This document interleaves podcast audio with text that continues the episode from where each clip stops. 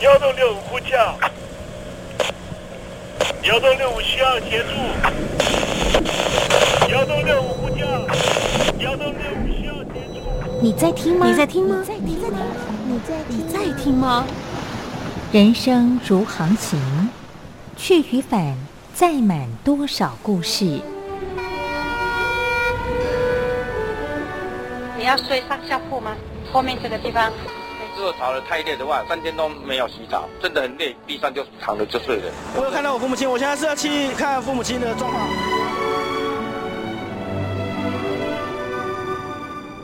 聆听故事湾，让每个故事找到属于自己的码头。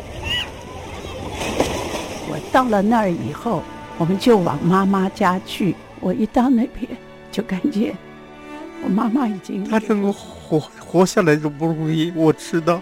他没他没跟我讲，我也不敢问，好好苦。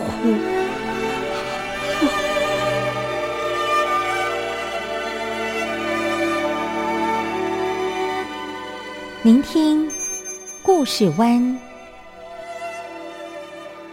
聆听故事湾。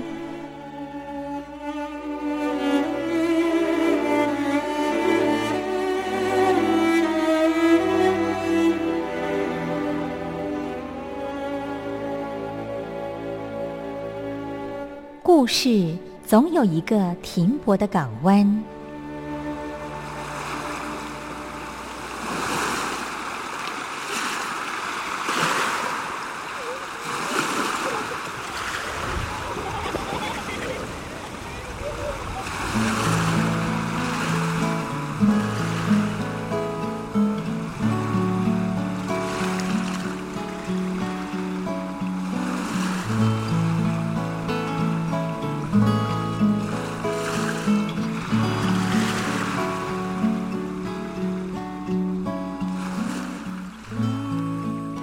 三四五六七七六五四三二一，大陆听众朋友您好，我是您的好朋友东山林，在台北问候您。正在为您进行的栏目就是聆听故事湾，一二三四五六七七六五四三二一，全年无休，每天在空中为您服务。您在每天的凌晨三点十分，或是傍晚的六点十分，都可以在光华之声频道收听到这个栏目，聆听环宇趋势。不用太多解释，因为聪明的你心中自有诠释。亲爱的听众朋友，我们的节目早晚各一次，听众朋友你可以选择最适宜的时间，和东山林共度这短暂的五十分钟的时光，就在光华之声的频道空中相见。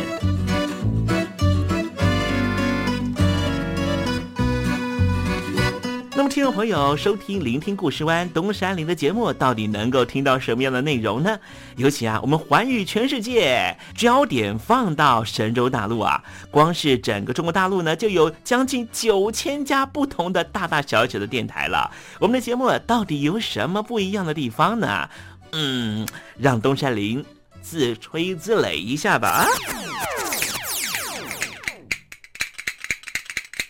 宫中频道何其多，赵钱孙李挺能说。热点平地上直播，仔细听来差不多。直播室外领导多，你说他能怎么说？开场才说茶黑窝，碰上土狼不敢摸。主播低头翻翻稿，导播左右反复搓，想到孩子泪婆娑。好了好了，都别说，且听东山林怎么说。东山林不是红太狼，也不是那喜羊羊，亲亲海上一叶周，才能自在自在说。客官呐、你拉把椅子随便坐，袒胸露背床上卧，怎么自在怎么做，就当这是自己家，自己家。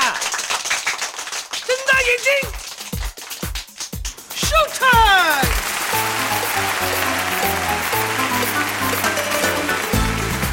听众朋友你好，我是你的好朋友东山林，在台北问候您。正在为您进行的栏目就是聆听故事湾啦。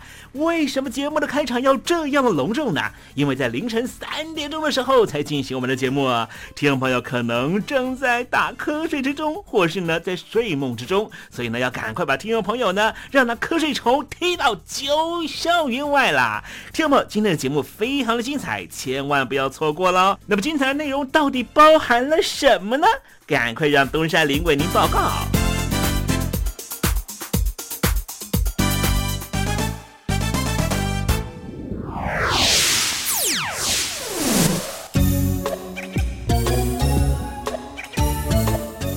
星期五，星期五，猴子去跳舞。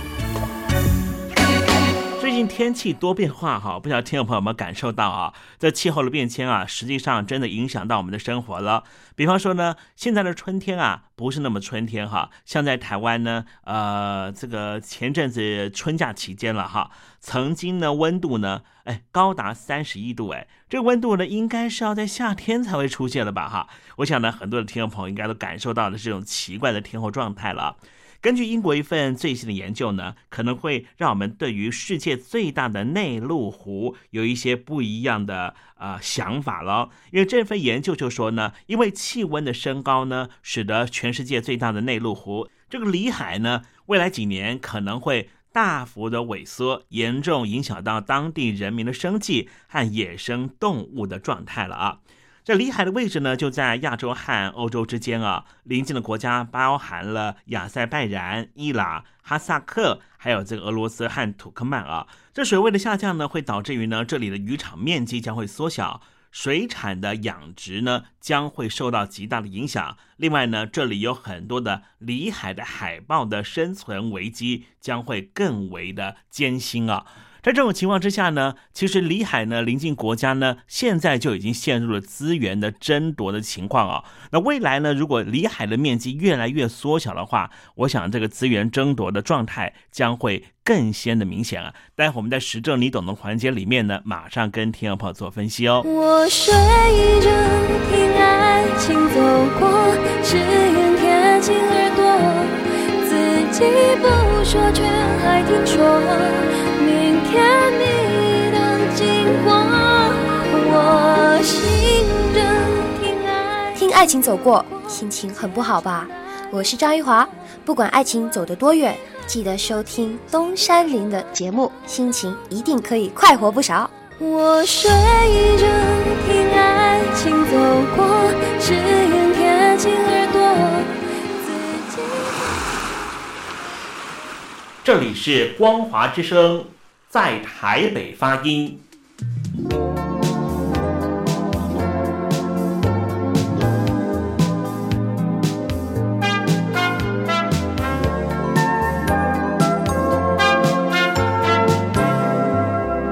现在，请习近平同志讲话。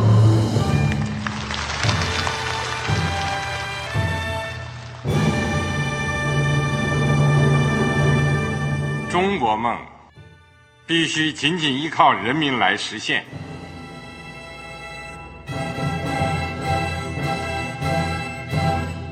好国民得关心家事、国事、天下事。呃，谢谢发言人。我们注意到啊，现在那个外面有很多关于前中央政治局委员周永康的一些消息和报道。我不知道发言人对这个事情有没有什么可以呃透露、可以披露的？国家对于公事啊。不是什么东西都要公示的，我只能回答成这样了，你懂的。那么作为天津市来说，每年要偿还的这个公路建设的贷款量有多大？哎，这个郝国民，这个偿还得回避时政敏感议题。因为他这个这个事儿，我就不好再说太细。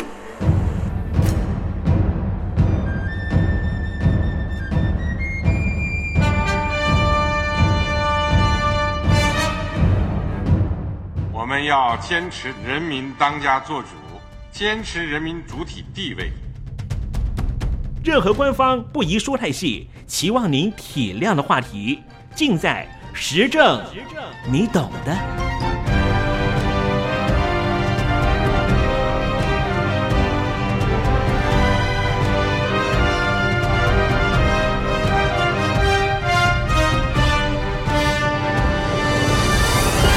我只能回答这样了，你懂的。那些官方无法为您说太细的事情，就让东山林为您详细的说明白。天婆早上好，晚上好，正在为您进行的栏目就是聆听故事湾。此刻为您进行的环节就是时政，你懂的，一同关心焦点话题。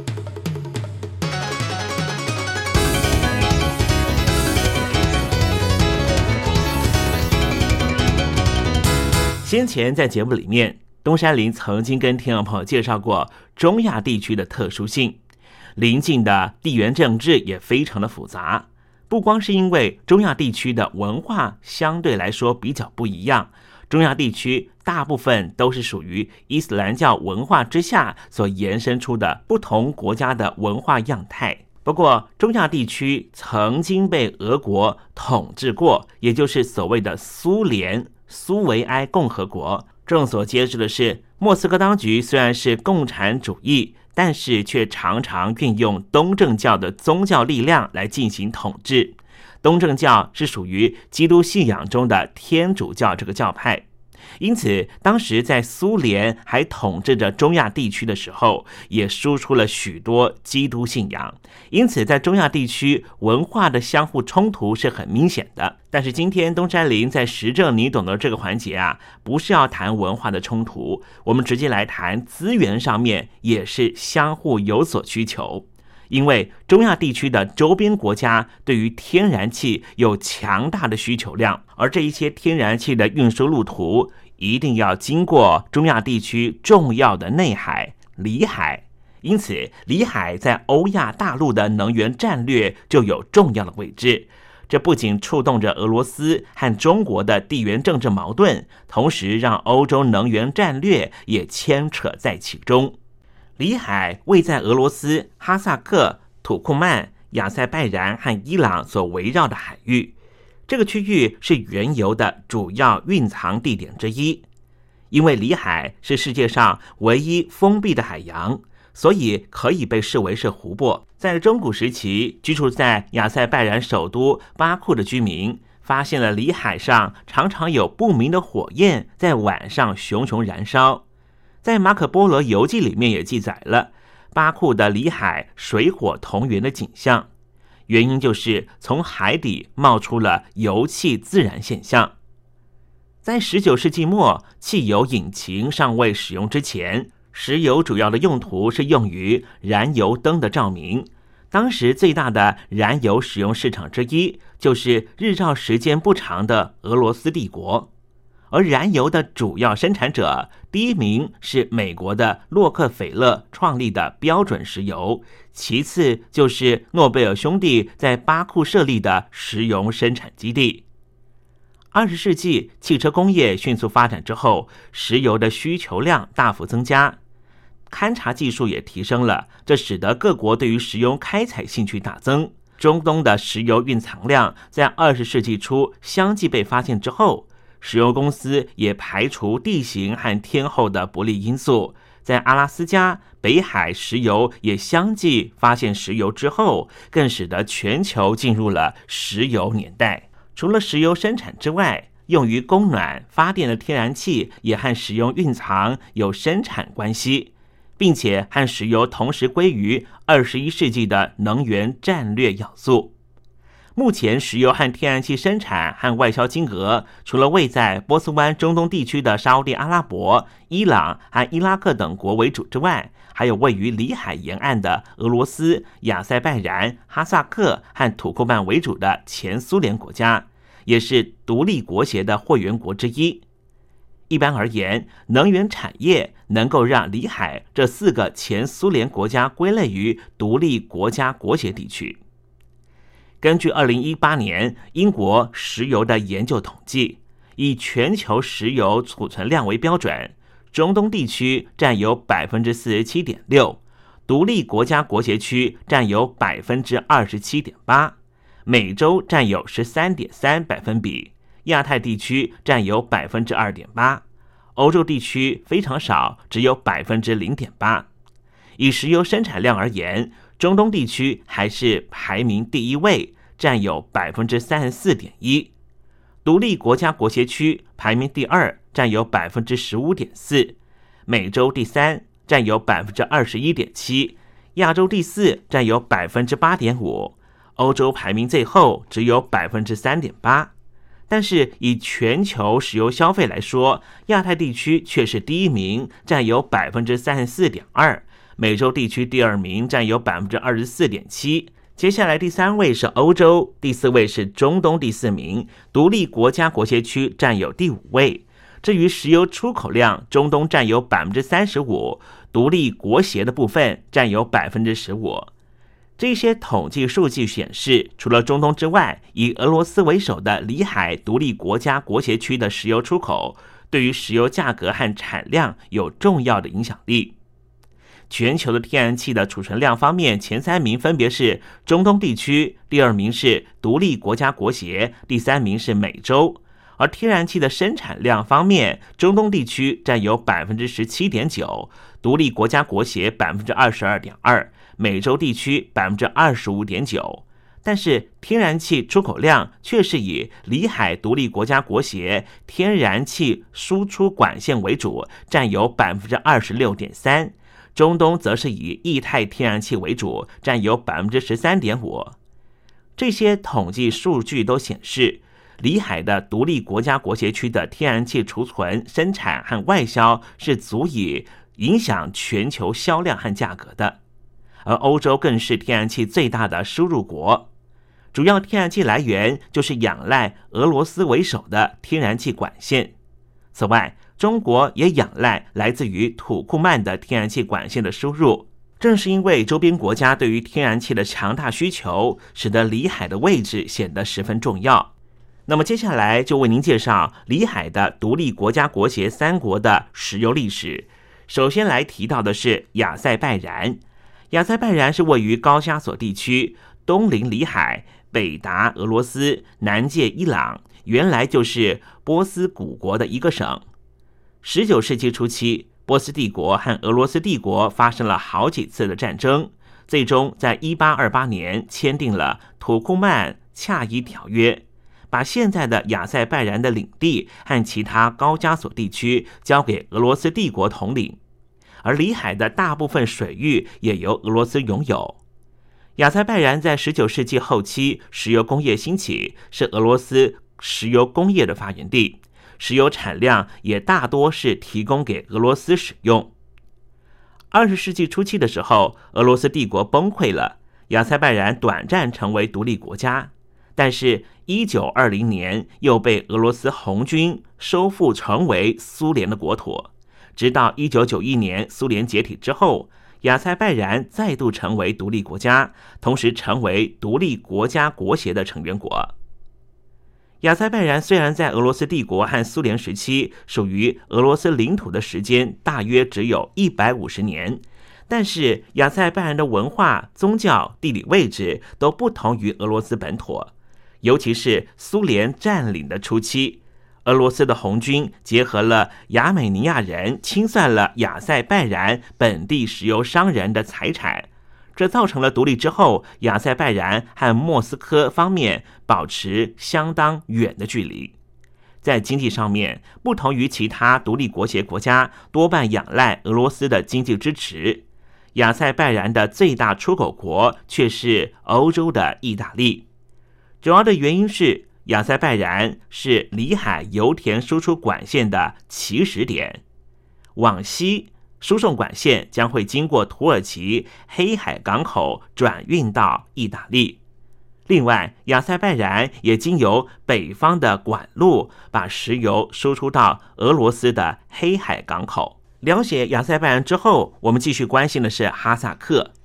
哈萨克是中亚领土最大的国家。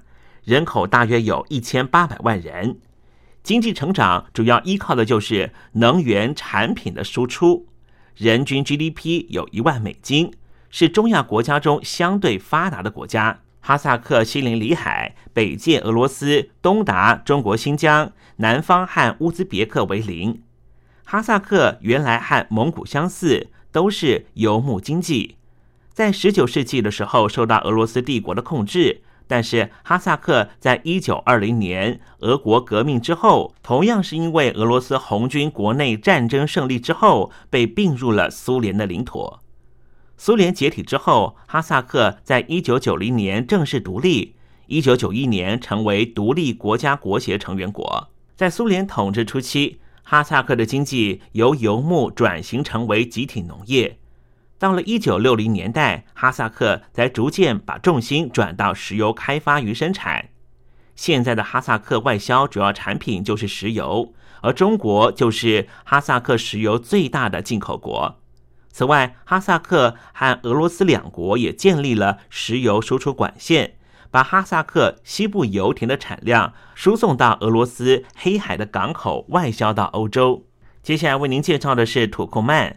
土库曼曾经是波斯帝国的管辖地，不同于哈萨克，土库曼在18世纪之后就被俄罗斯帝国统治。当时的土库曼还包括了乌兹别克的中西部。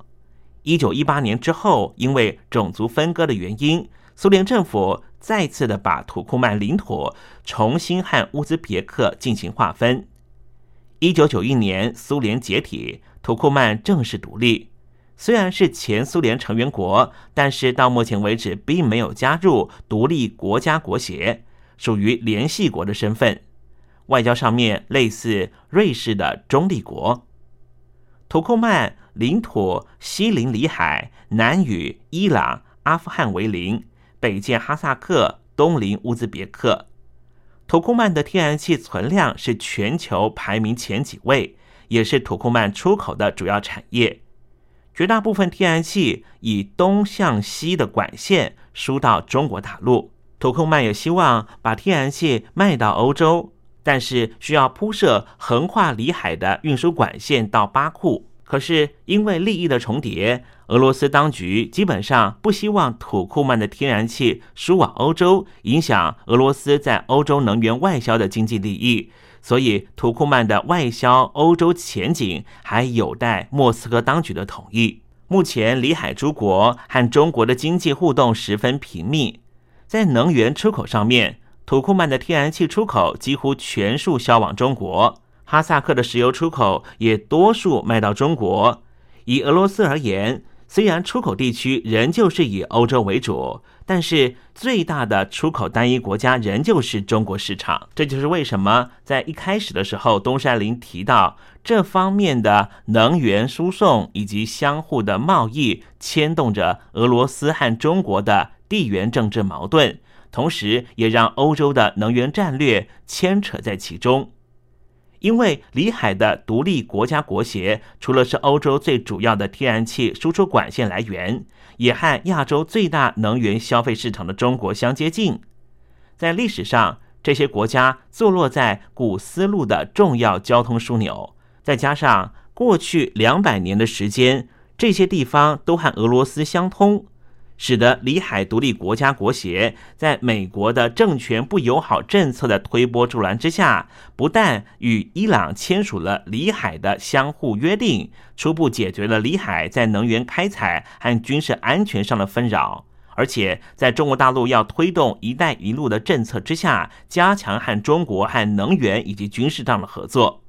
因此。未来美中方面相互的对抗，以及美国和俄国的军事竞争，或是美国传统上和伊朗的相互对抗关系，都会对里海独立国家国协之间的合作，以及他们和中国、伊朗的关系产生非常大的地缘政治影响。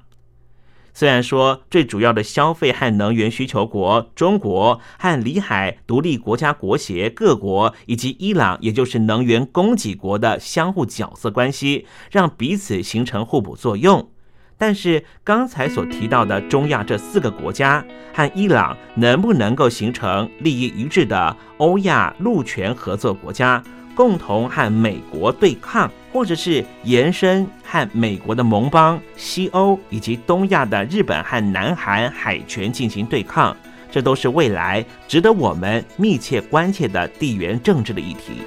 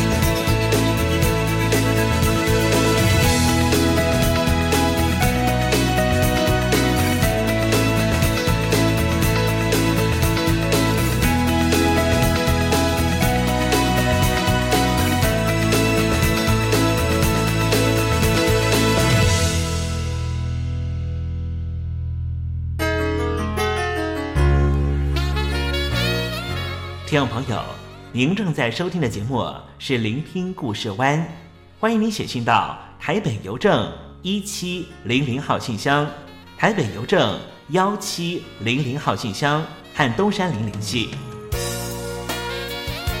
东山林就是东边的山里有只麒麟的东山林，东山林等候您的来信哦。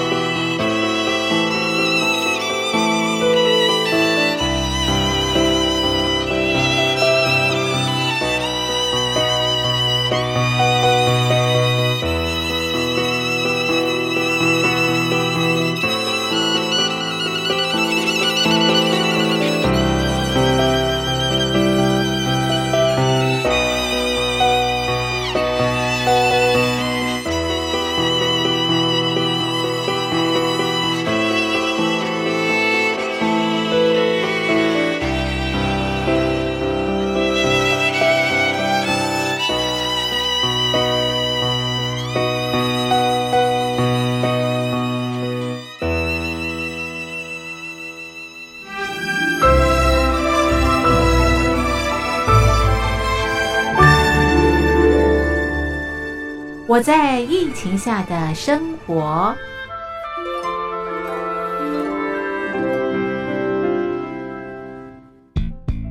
三十六点一度，很健康。哇！COVID-19 新冠肺炎在全球蔓延后，量体温成为日常，走到哪量到哪。还有啊，戴口罩也是生活必备，没戴口罩寸步难行。哦，非常时期，能不要出门就不要出门，在家办公最安全。三餐买外送，购物到线上。尽量避免跟人接触，非得出门也要与人保持距离，小心再小心。回家后一定要勤洗手。啊，反正心里怎么说呢，也有点紧张。病情现在这么严重，心里总有点恐慌的。回去以后赶快的就，就是洗仔细的点儿，哎，洗彻底的点儿。而现在没有健康码核酸检测，在大陆哪儿都去不了。出国旅游更是想都别想。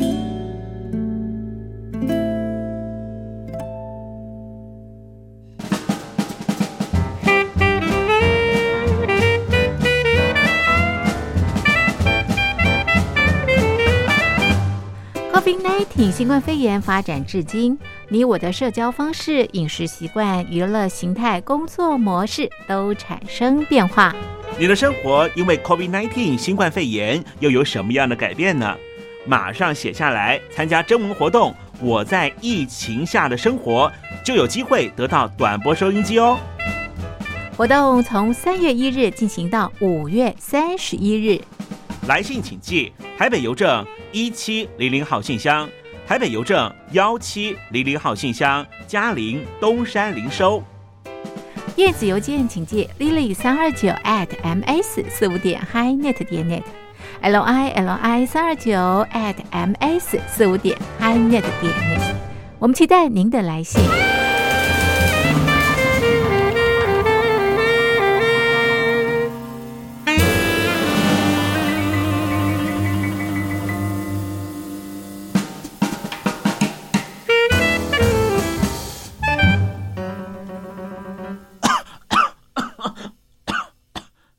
哎，别害怕，我我没有染病啊，我只是喉咙痒痒的。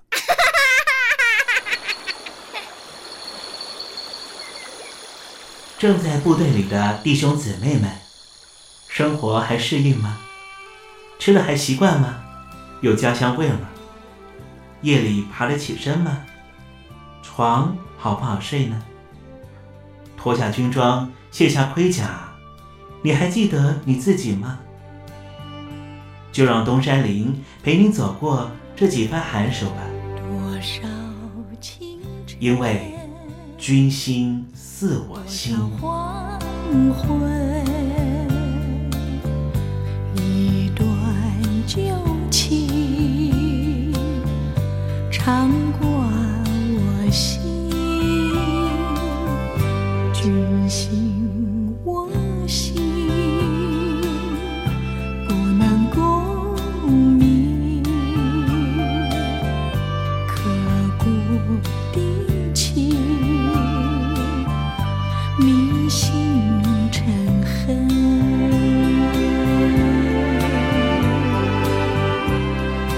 君心似我心。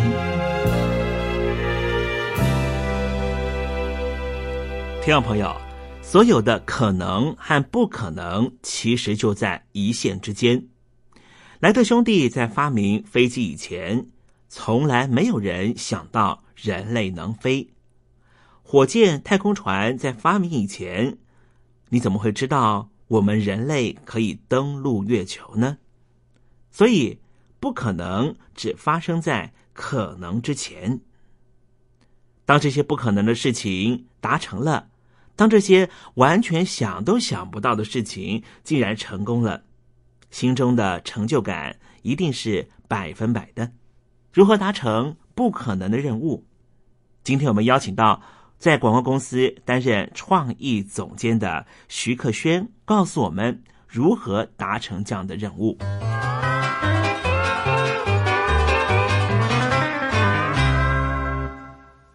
大家好，我是广告公司的创意总监徐克轩。你知道是谁叫大明星刘德华蹲在地板上擦马桶吗？又是谁让梁咏琪满脸笑容的卖卫生棉呢？是谁让小 baby 荡秋千的时候一下子哭一下子笑？是谁把保险套变成奥运的五环旗？又是谁叫金城武骑着大象在踢足球呢？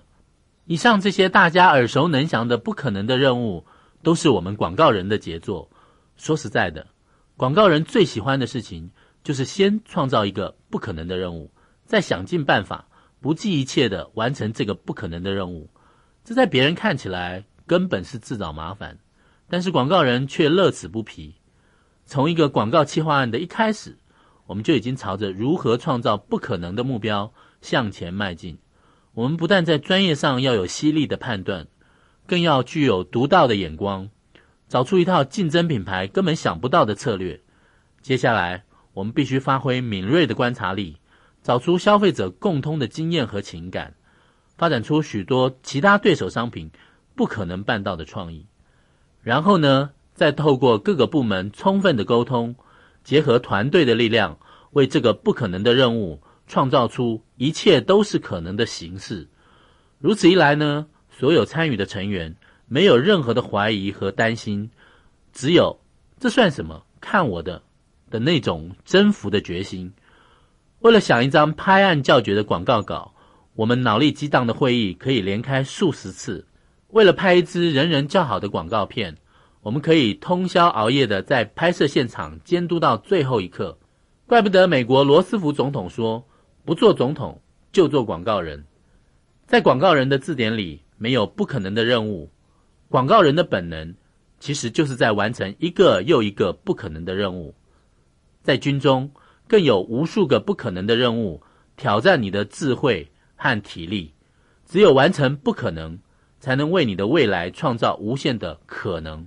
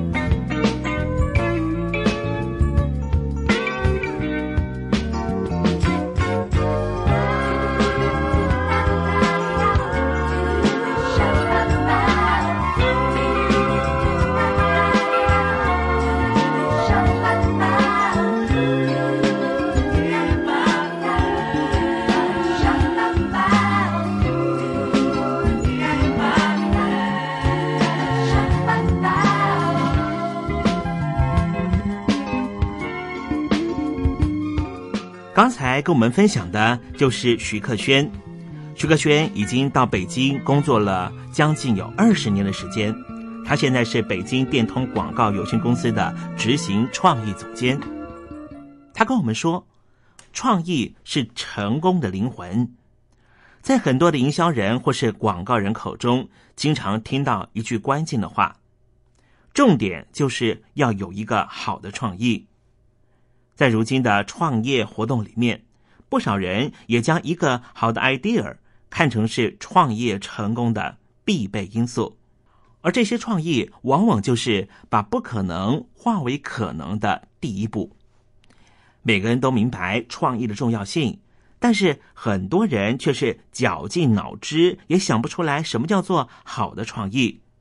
但是像徐克轩这样的老师们，他们却可以发发呆、逛逛街、聊个天，或者抽根烟，创意就蹦出来了。可以说，好的创意似乎是可遇而不可求。更多的时候，它其实来自于我们对于生活的观察。徐克轩他在创意世界悠游了二十多年，他告诉我们，当前一个好的创意趋势主要有三个要点。第一个就是叙述故事的方法比较特别，有自己的观点，这样比较容易引起人们的关注。第二点就是创意的呈现有整体感，除了画面有吸引力之外，文字也必须很有张力，两者结合就能够被大家欣赏。第三点就是明白自己创意的目的是什么，可以说做创意就是为了解决问题。创意从何而来呢？徐克轩同样认为，创意来源来自于生活。所以要经常去体验生活，去做自己没有体验过的事情。同时，创业者或是营销人要有一种触类旁通的思想。比如说，给美食广告做广告，也许你没有品尝过这个东西，但是你却可以回想你曾经吃到一样非常好吃的东西，那一瞬间是什么感觉，就运用在你现在要做的产品上面，这样创意就会诞生了。其实啊，创意是一件非常快乐的工作，不用你去绞尽脑汁，它就在生活中诞生在你的圈子里，你的创业团队中。同时，一个好的创意的诞生也会给予你快感、成就感，这就是创意的魅力。我们在科幻电影里面常常见到高科技电梯，不只可以上下移动，甚至啊还可以在大楼之间平行移动。你觉得不可能是不是？但是现在这种电梯竟然已经发明了，这是由一家德国的重工业公司宣布要进行电梯革命，开发一种不需要缆绳，同时可以往不同方向移动的电梯。当时啊，还曾经被嘲笑是天马行空，但是现在这电梯呀，已经正式发表了，就在二零一七年的夏天。这个电梯呢，被命名为叫做 Multi 电梯，不需要缆绳，而是使用磁浮技术，让电梯沿着建好的轨道移动。他们开发出一种循环系统，让同一个电梯井可以同时容纳更多电梯。而且，因为可以水平移动，因此电梯可以不停在大楼内部循环。不仅增加电梯可以承载的人数，更大大减少人们等电梯的时间。如果这种电梯正式量产，未来人类的建筑将不会受到高度、形状的限制。其实可以说是电梯界的一大革命。在发表会上面。他们也宣布，第一台的 Multi 将会安装在柏林新建的地标塔上面。在可预见的未来，听众朋友，如果你去德国柏林，就可以看到电影的科幻场景出现在你的眼前。你甚至还可以搭乘这样的电梯呢。美国知名的西点军校最著名的校训之一就是“没有什么不可能”。没办法，不可能常常是平庸的人的托词。没有什么不可能，是美国西点军校传授给每一位学生的工作理念。正是这种理念，培养出一代又一代真正的优秀军人。